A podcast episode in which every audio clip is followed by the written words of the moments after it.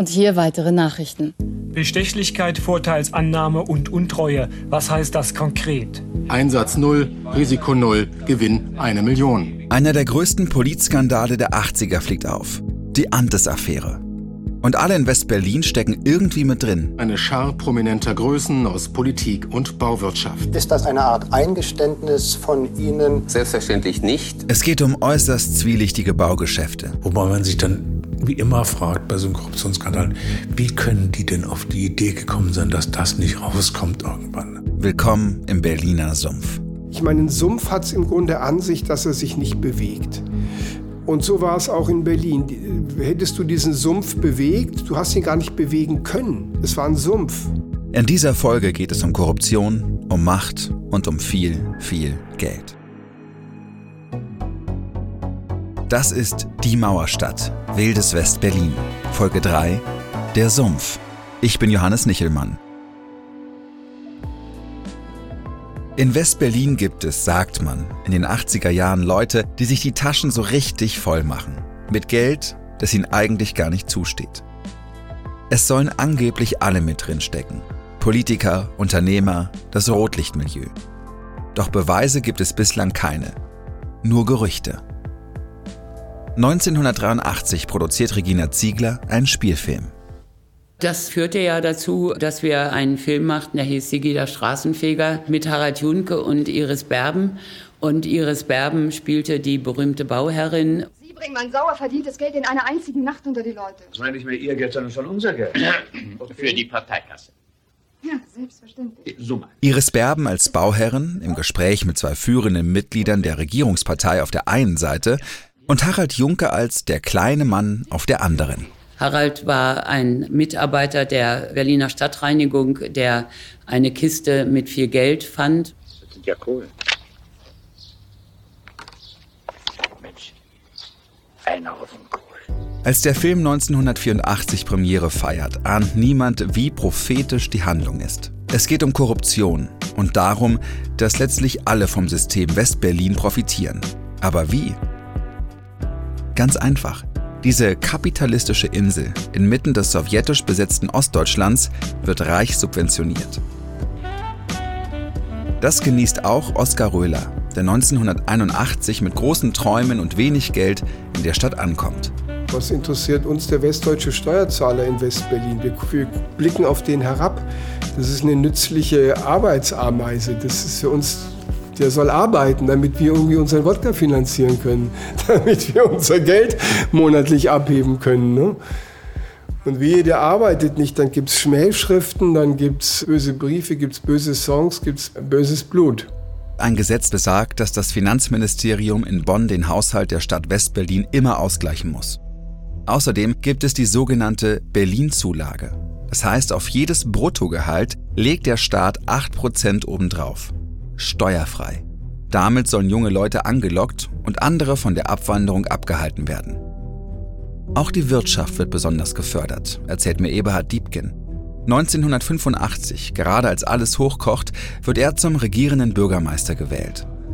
In Berlin gab es die Kaffeeindustrie, die Kaffeeröstereien. Die sind natürlich in Berlin nur unter Berücksichtigung, damit schaffe ich Arbeitsplätze, angesiedelt worden durch Steuervorteile. Denn sonst wäre keiner auf die Idee gekommen, den Kaffee von Bremen erst nach Berlin zu fahren und hier zu rösten. Ja, um das an dem Punkt vereinfacht auszudrücken. So, das war der Hintergrund. Der Regisseur Oskar Röhler. Dieser ganze Westberliner Sumpf, sage ich mal, von dem man heute spricht, der eine riesige Krake war, bis, bis in alle Institutionen rein. Der hat sich sehr auf eine Art sehr dezent im Hintergrund gehalten. Dass wir so dachten, als Profiteure des Systems natürlich auch, dass das im Grunde nicht jetzt in Frage zu stellen ist und auch wenn es so schön weitergeht, wie es halt läuft, endlos weitergehen kann. Wir, wir hatten immer so das Gefühl, das ist so ein verlängerter Arm des Wohlfahrtsstaates, der, der noch meisten leckt, der überall Lecks hat, wo es überall raustropft und rausquillt. Alles kriegst du umsonst. Wie sehr das System leckt, offenbart einer der größten politischen Skandale der 80er Jahre. Der Antes-Bauskandal. Überschrift Legal, illegal, scheißegal. Was ist damals passiert? Alles beginnt am 22. Januar 1983, weit weg von West-Berlin. Zum Ermittlungsteam gehört damals der Polizist Klaus Zuch. Ausgehend von einem Mord, der in der Nähe von Stuttgart festgestellt wurde, in Fellbach äh, hieß der Ort, wenn ich mich richtig erinnere. Da gab es Ermittlungen und da gab es eine Waffe, mit der sozusagen jemand getötet worden ist. Und der Weg dieser Waffe führte nach Berlin, äh, hier so ins Milieu der organisierten Kriminalität. Und da haben Kollegen aus diesem Referat seinerzeit wegen Waffendelikten äh, und so weiter praktisch ermittelt. Diese Ermittlungsgruppe hatte schon als Sonderkommission nachher äh, konzipiert, Sokolize hieß sie am Anfang. Die haben dann hier Spuren aufgedeckt und, und Fälle aufgedeckt von Brandstiftungen, wo Leute auch zu Tode gekommen sind, im Zusammenhang mit Immobilienbranche. Da scheint Wirtschaftskriminalität hinterzustecken, insbesondere Korruption. Dieser Mord in Fellbach. Ja, der war der Anlass. Der war der Anlass, aber der hatte auch schon was mit der Immobilienwelt zu tun? Ja, da führten die Spuren schon in die Immobilienwelt hinein. Und dann kam man hier in, in, in Bereiche, wo also Personen äh, eine Rolle spielten, die die Polizei im Grunde genommen schon mal so im, im Fokus hatte. Zum einen aus dem Bordellbereich. Die wiederum hatten auch Verbindungen in Immobilienbranchen. Und deswegen war damals so die Idee, naja, vielleicht sollte man jetzt mal den Ermittlungsfokus eher so mit wirtschaftskriminalistischen Methoden angehen. Die Sokolize soll eigentlich einen Brand aufklären. Das Haus in der Lietzenburger Straße 83 brennt im März 1984 ab. Dabei kommt ein Mensch ums Leben. Leiter der Soko ist der erfahrene Polizist Uwe Schmidt aus diesem Brandvorgang heraus, Dachstuhlbrand mit Brandstiftung, haben sich dann unter anderem Hinweise ergeben auf diverse korruptive Sachverhalte, insbesondere so im Bereich der Berliner Bauträger, in Verbindung mit Amtsträgern aus den Bezirken bzw. aus der Hauptverwaltung. Hier also braut sich alles zusammen. Noch bekommt die Öffentlichkeit nichts davon mit. Michael Sontheimer ist Journalist und einer der ersten, der konkrete Hinweise bekommt. Wie sind Sie denn als Journalist dann darauf gestoßen, auf die Antes-Affäre? Na, heute kann man es ja sagen. Ich kannte einen jemanden bei der Polizei, äh, einen ranghohen Kripo-Mann.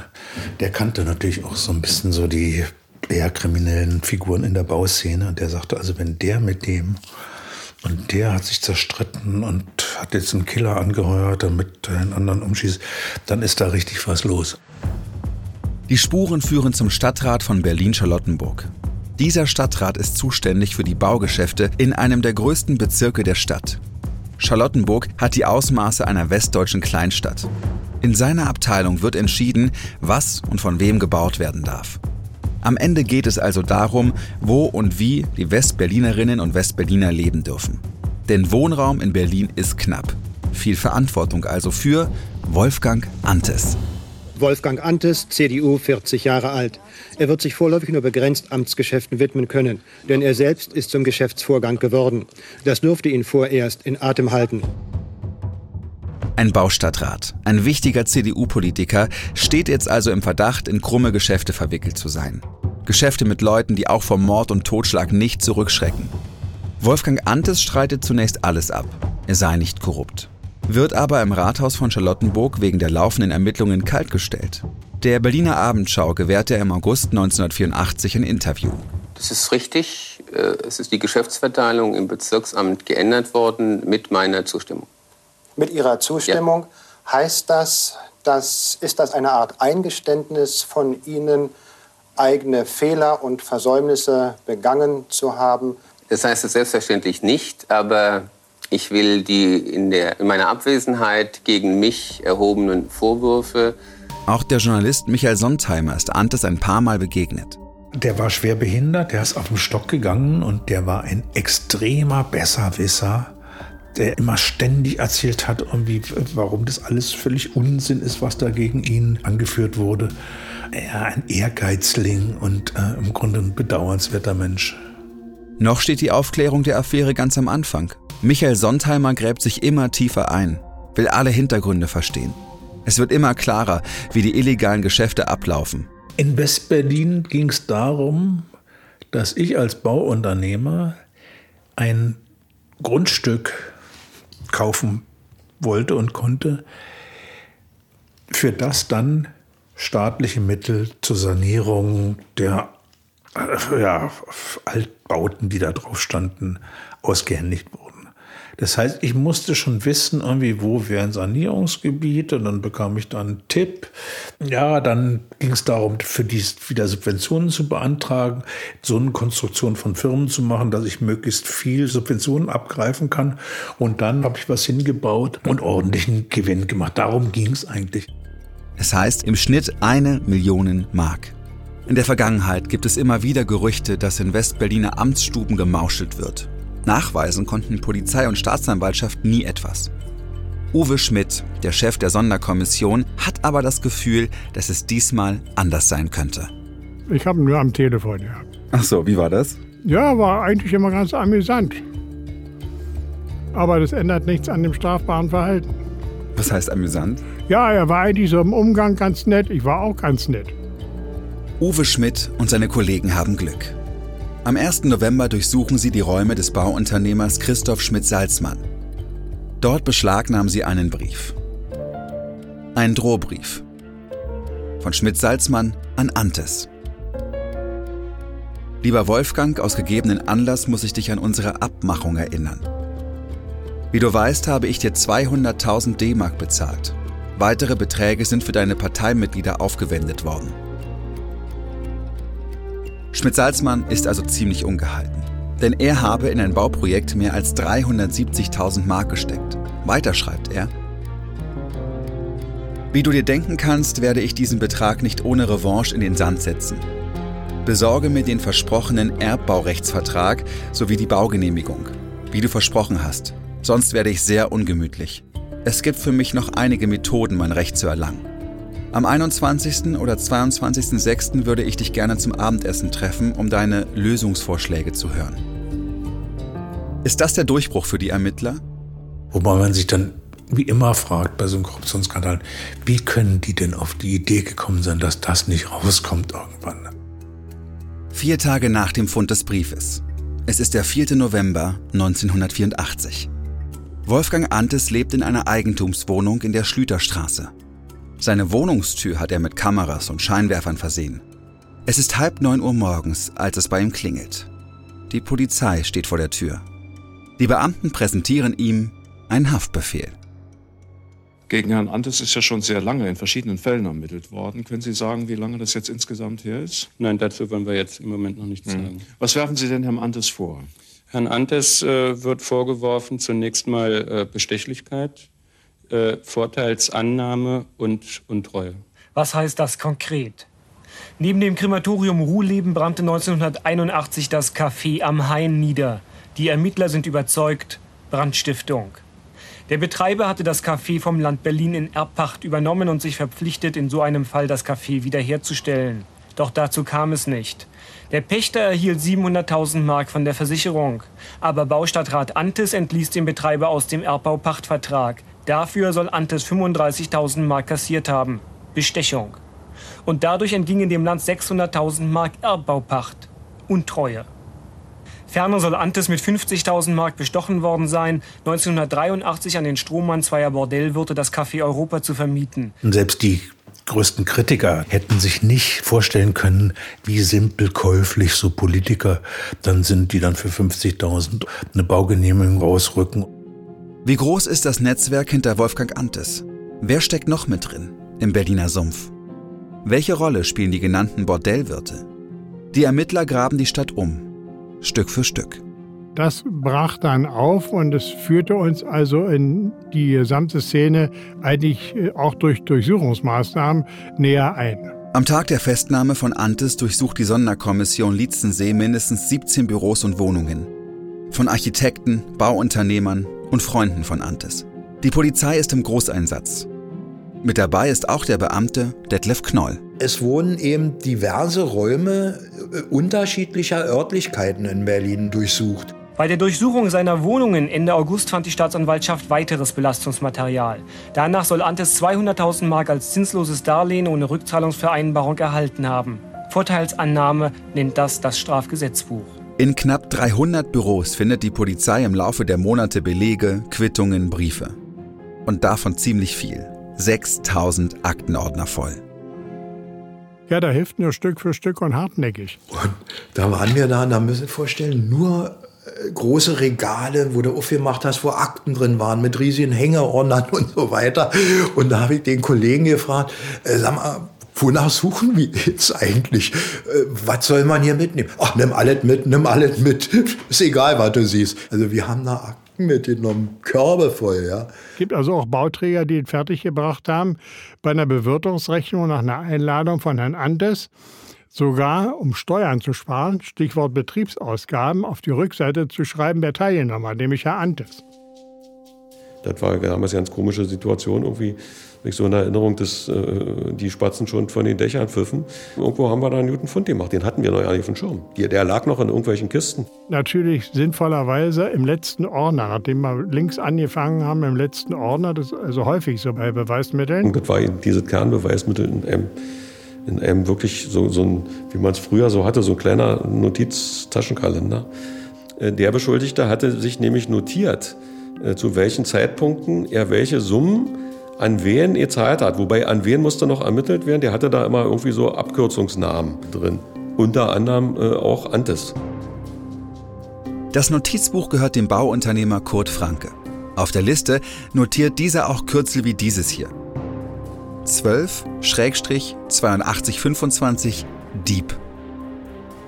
Für wen könnte Dieb stehen?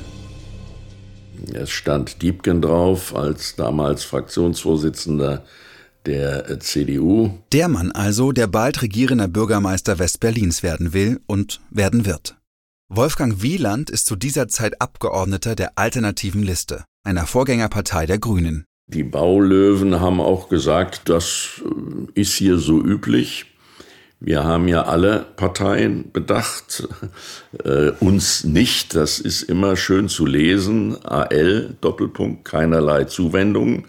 Äh, uns hat man noch als natürlichen Gegner damals gesehen. Ich will nun nicht darüber philosophieren, wie es heute wäre, wenn heute Vergleichbares äh, passiert. Aber damals war es eben völlig klar.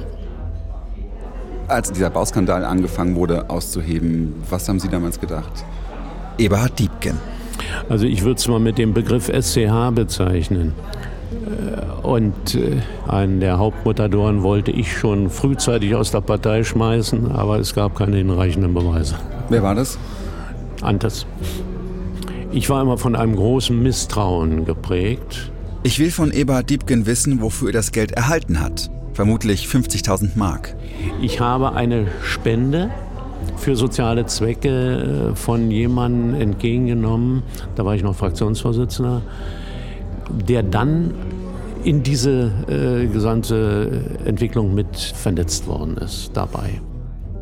Diebken hat den schönen Satz gesagt, da hat mich mein politischer Instinkt verlassen. Äh, dafür konnte man sie im Ergebnis auch nichts kaufen. Wird der Spitzenpolitiker Diebken über die Affäre stolpern? Die Abendschau Nachrichten. 1986. Knapp ein Jahr nach seiner Wahl zum Regierungschef Westberlins. Die Fraktion der alternativen Liste im Abgeordnetenhaus fordert den Rücktritt des regierenden Bürgermeisters Eberhard Diebken. Diebken, so hieß es bei der Begründung, sei nicht nur selbst in die Affäre verwickelt, sondern habe Antes auch zeitweise gedeckt. Kriege ich äh, Zornesröte. Ne? um es mal vereinfacht auszudrücken, dabei. Wie Sie aus meinen kurzen Andeutungen hören, kommen Sie in solche Situationen hinein. Und politische Gegner und, und diejenigen, die daraus äh, aus bestimmten ideologischen Seiten kommen, versuchen das schon ewig dann, dann hinzunehmen. Eber Diebken tritt nicht zurück. Er bleibt im Amt. Denn in seiner Funktion als Fraktionsvorsitzender hätte er keine Entscheidungsgewalt über irgendwelche Bau- oder Sanierungsvorhaben gehabt. Per Definition gibt es also kein Korruptionsdelikt, sagt auch Wolfgang Wieland, der damals für die alternative Liste im Parlament den Fall beobachtet hat. Also Diebken war nirgendwo Baustadtrat und war auch nicht Bausenator. Sie entnehmen dem, dass bei mir es noch nicht mal Ermittlungsverfahren gegeben hat. Ja. Äh, will ich nur darauf hinweisen im Einzelnen. Aber es gerät noch ein anderer Spitzenpolitiker in Verdacht. Der Mann, der 1981 die besetzten Häuser hat räumen lassen, wobei ein Hausbesetzer ums Leben kam. Innensenator Heinrich Lummer. Unser Lummi, ja, Neues von Lummi und, und, und. Was aber hat Lummer mit Antes zu tun? Hat er sich in die Baugeschäfte eingemischt, obwohl sie mit seiner eigentlichen Arbeit als Innensenator nichts zu tun haben? Wolfgang Wieland. Er hatte sich tatsächlich sehr für einen befreundeten Gebrauchtwarenhändler von Berufswegen, der hier einsteigen wollte, auch ins Baugeschehen, ein Herr Putsch, für den hat er sich mächtig ins Zeug gelegt, dass der stadteigene Wohnungen für ein Appel und ein Ei in Charlottenburg kaufen könnte, auch wieder über Wolfgang Antes. Lummer wird in einem Untersuchungsausschuss befragt, doch er kann oder will sich an nichts erinnern. Will ich mal so sagen, bei der Bedeutungslosigkeit des Gesamtvorganges kann ich mich wirklich nicht erinnern. Kann ihn seine Vergesslichkeit schützen? Der Innensenator ist auch der oberste Dienstherr der Polizei. Der oberste Chef von Chefermittler Uwe Schmidt. Also Dienstgrade oder Amtsbezeichnungen auch von höher gestellten äh, Beamten beeindrucken mich bis zum heutigen Tage nicht, wenn es also um die Frage geht, im Sinne der Strafprozessordnung äh, eine Straftat zu verfolgen. Also geht die Suche weiter. In den beschlagnahmten Kisten mit Unterlagen, bei Verhören mit Zeugen und Beschuldigten offenbaren sich immer neue Abgründe. Es sind nicht nur die großen Fische, die den Beamten ins Netz gehen. Ja, man hat ja im Ergebnis auch nicht umsonst von Berliner Filz gesprochen. Und ich habe das im Bauvorhaben in Erinnerung, was zur Ausschreibung kam, in Tiergarten in der Nähe des Lützerplatzes. Der eigentliche Preis, der abgerechnet wurde gegenüber der Wohnungsbaukreditanstalt, lag bei 15 Millionen. Die tatsächlichen Kosten, wie sich herausstellte, waren aber nur 10 Millionen.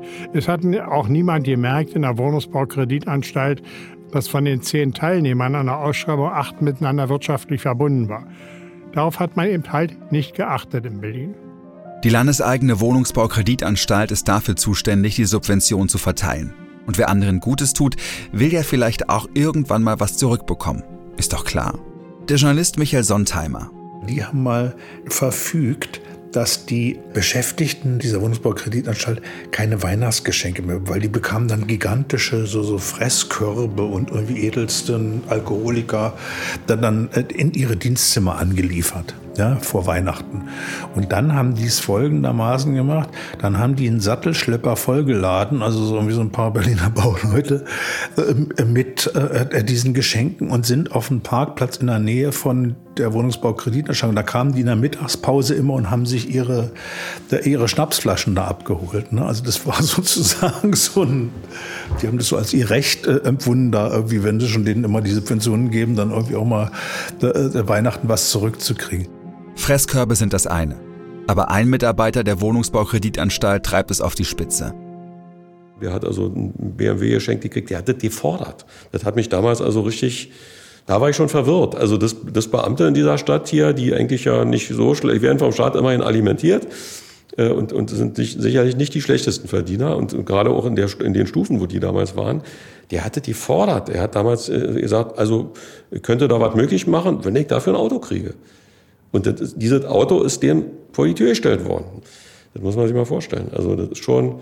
In den ersten Verhören streitet der Mann alles ab. Weil jemand natürlich eigentlich mit dem Klammerbeutel gepudert wäre, wenn er am Anfang gleich zugeben würde, ja, ich habe mich da schmieren lassen, so ganz offiziell. Dann sitzen die vor Ihnen. Wie begegnen Sie dann solchen Leuten dann? Naja, also er hat äh, auch die, er versucht, die Erklärung abzugeben, dass äh, er bei dem Vermögen, was er denn hatte, also es waren 100.000 Mark, er habe sein Leben lang schon gespart, was also zumindest, wer einigermaßen rechnen kann, ja nicht sein kann vom Ergebnis her.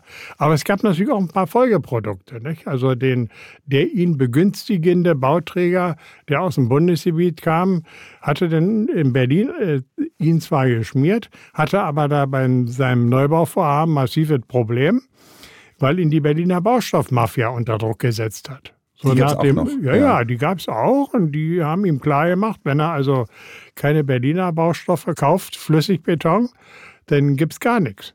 Und sie wissen es also auch zu verhindern, dass das aus dem Bundesgebiet kommt. Denn er wollte das eigentlich aus Bayern bringen lassen.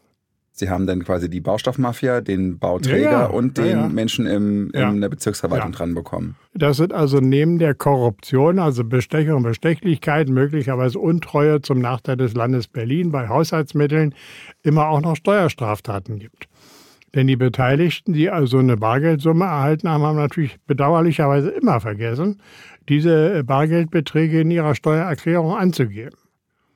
Was aber möglich wäre. Man kann also, wenn man steuerehrlich wäre, den Betrag angeben, aber muss nicht die Quelle nennen.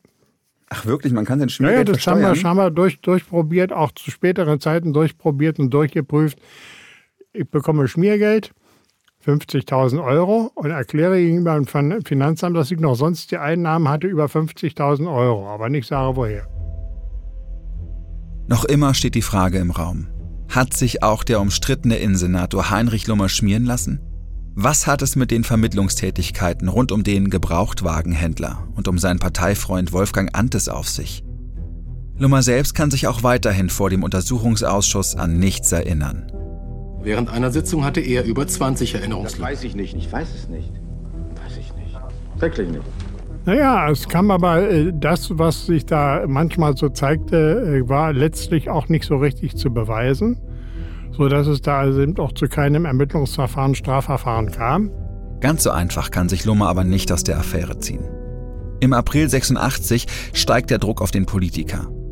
Es gibt Leute, die ihn weghaben wollen. AL-Mitglieder protestierten gegen die Senatspolitik und forderten Lummers Rücktritt. Interessierte Bürger, wenn die hohen Herren vorfahren. Aber er hat auch Fans. Etwa zur gleichen Zeit sammelten sich rund 150 Mann, die für das Verbleiben von Lummer im Innenressort waren. Sie zogen mit Transparenten zum Senatsgästehaus und riefen, Berlin braucht Lummer. Grund genug, die Senatorenrunde zu unterbrechen. Heinrich Lummer und der regierende Bürgermeister kamen nach draußen und angesichts des Jubels meinte Eberhard Diebken, der Heinrich Lummer bleibt Berlin in welchem Amt auch immer. Bleibt Berlin erhalten. Erfüllen und zwar im Interesse Berlins.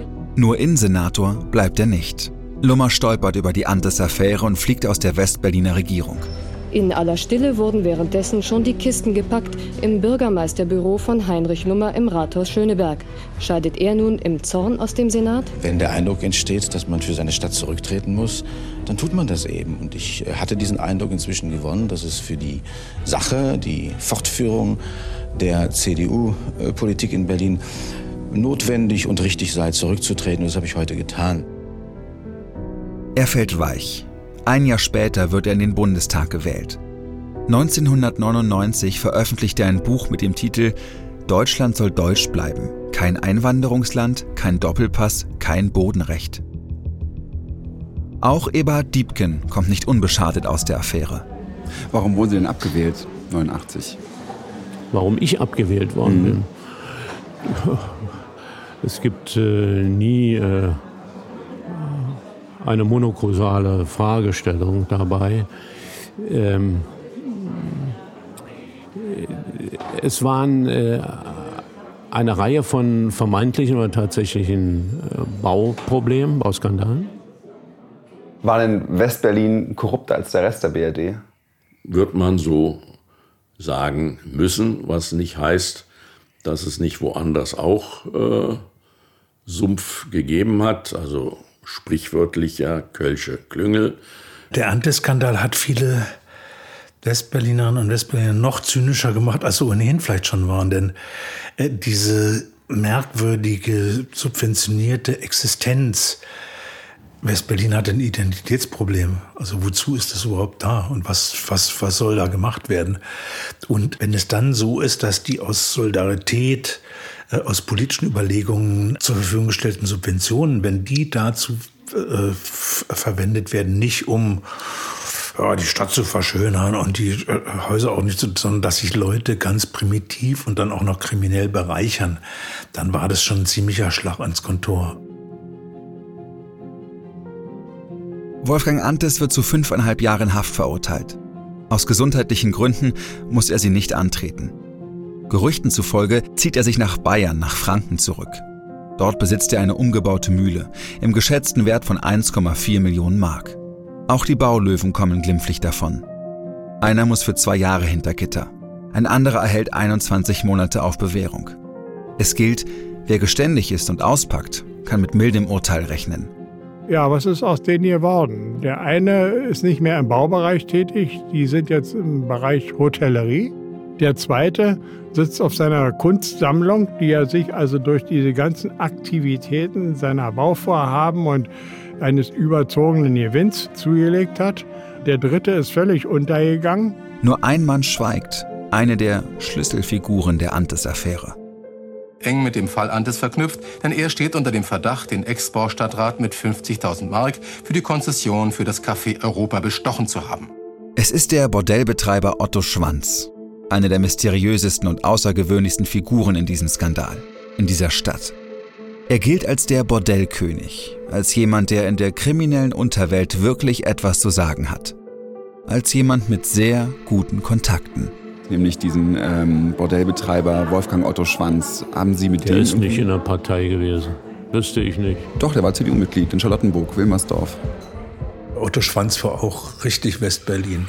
Ihm könnten Sie nichts, wenn er den Mund aufmachen würde, würden Sie alle wegfliegen. Wer ist dieser Bordellkönig? In der nächsten Folge Die Mauerstadt, Wildes Westberlin, präsentiert von RBB Kultur.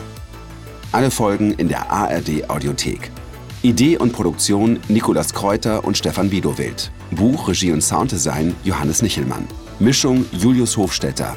Regieassistenz Oliver Martin. Archivmaterial mit freundlicher Genehmigung der Ziegler Film. Redaktion Kim Neubauer. Executive Producer Jens Jarisch. Die Mauerstadt, Wildes Westberlin ist eine Produktion für den Rundfunk Berlin-Brandenburg von Casino Royal in Zusammenarbeit mit Studio J.